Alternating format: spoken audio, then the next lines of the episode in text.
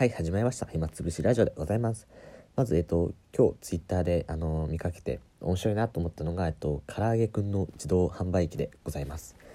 で、えっと、あれはどこに設置されているのかな、まあ、東京都内だとは思うんですけども、あの、唐揚げくんってあるじゃないですか、ローソンの人気の揚げ物の一つで、あの、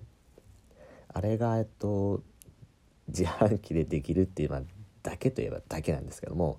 その、ローソンに来まして、えっと、レジの方であのカップだけをまず購入します。でセブンイレブンでコーヒーを買う方はよくわかるんじゃないかなと思うんですけどもセブンでコーヒー買う時ってあのカップだけをレジであの購入していただき機械はえ自分で操作してあのコーヒーを入れるっていうセルフだと思うんですけどもまあ本当にそれの唐揚げくんバージョンだと思っていただければいいんですけどもカップを購入していただき、えっと、自販機のところに、えーカップをセットしていただきボタンを押したら1分ほどして、えっと、唐揚げくんができると。でなんか揚げたてらしいので本当に熱々らしいんですよ。でまあ一度はちょっとやってみたいなとは思うんですけどもまあ2回目はいいかなとは多分まだ食べてはないんですけどもね。2回目はいいかなと多分思うんですよでその理由としてはまあ普通のレジ横のやつでいいよねっていうのが僕の感想で。確かに揚げたてっていうのは魅力的ですけども1分の間人が行き来する中一人こう自販機の前で立ちつく立っていなきゃいけないじゃないですか。であの一切動けないじゃないですかまだね弁当を温めてもらっている時に待っている時ってまだちょっとあの軽く新聞見たりとかちょっとなんだろうレジ周りの中グッズを見たりとかできると思うんですけど自販機ってさすがにそんな大幅に離れることはできないなと思うんですよ。あの僕使ってますよとかそういうアピールが必要だと思うのでなんでね1分間そこでなんかずっと待っててっていうのが僕的には耐えられないなっていう気がしてうんまあいいかなみたいなでもまあ面白いとは思うので一度はやってみたいなと思いますしお値段もあの変わんないの変わらないので通常と。なんでもいいんじゃないかなでもそんなにこう人件費が削減されるような感じはしないんですよ。あの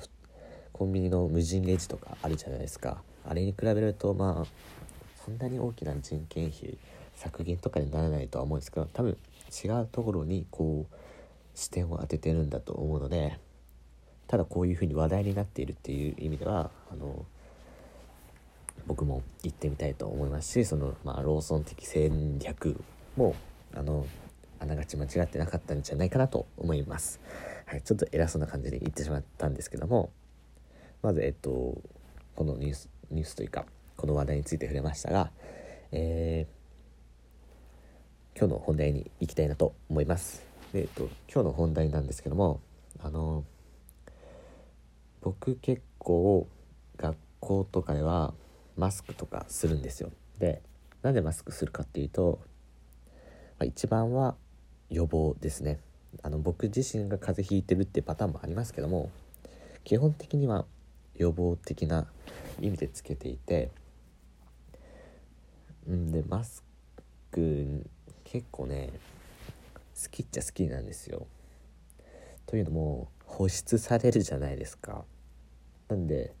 あ僕全然あの眼鏡とかかけてないのであの眼鏡が曇るから嫌みたいなそういうマスクマスクのデメリットの一番ってその眼鏡の曇りだと僕は思うんですよ。でそれがないので僕的にはマスクはまあ結構好きで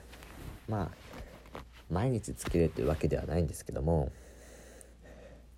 結構ちゃんと常備しています。でその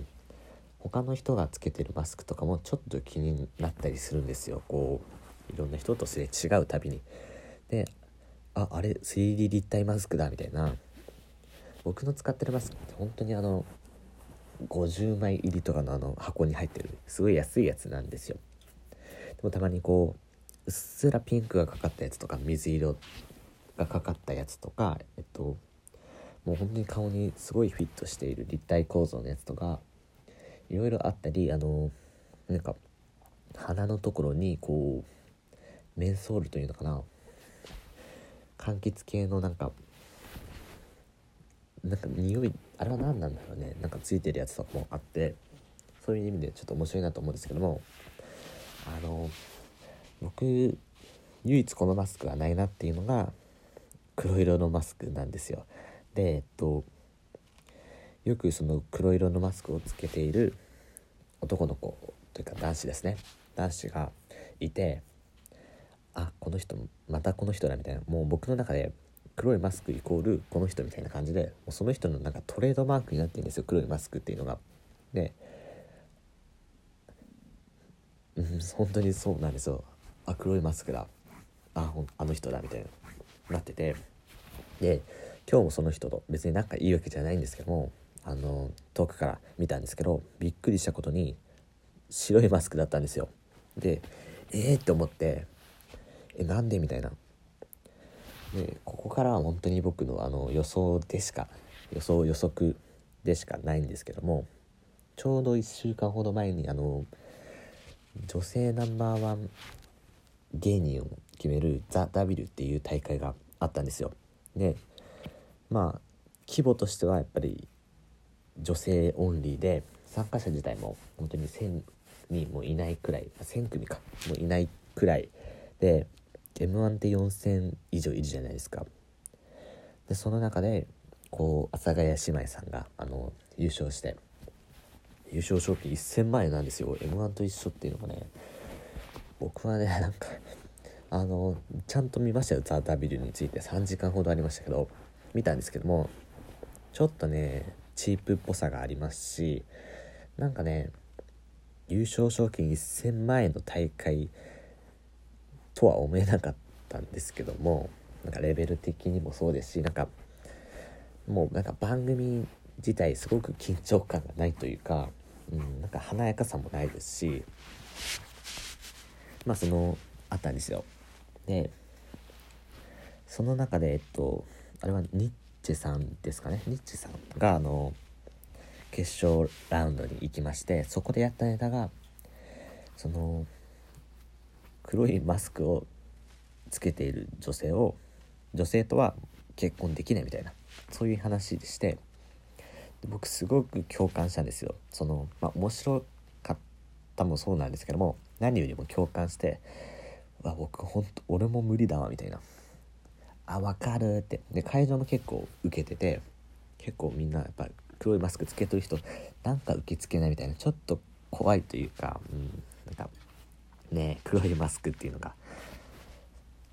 ちょっとなんか異様な雰囲気を漂わせているような気がしてで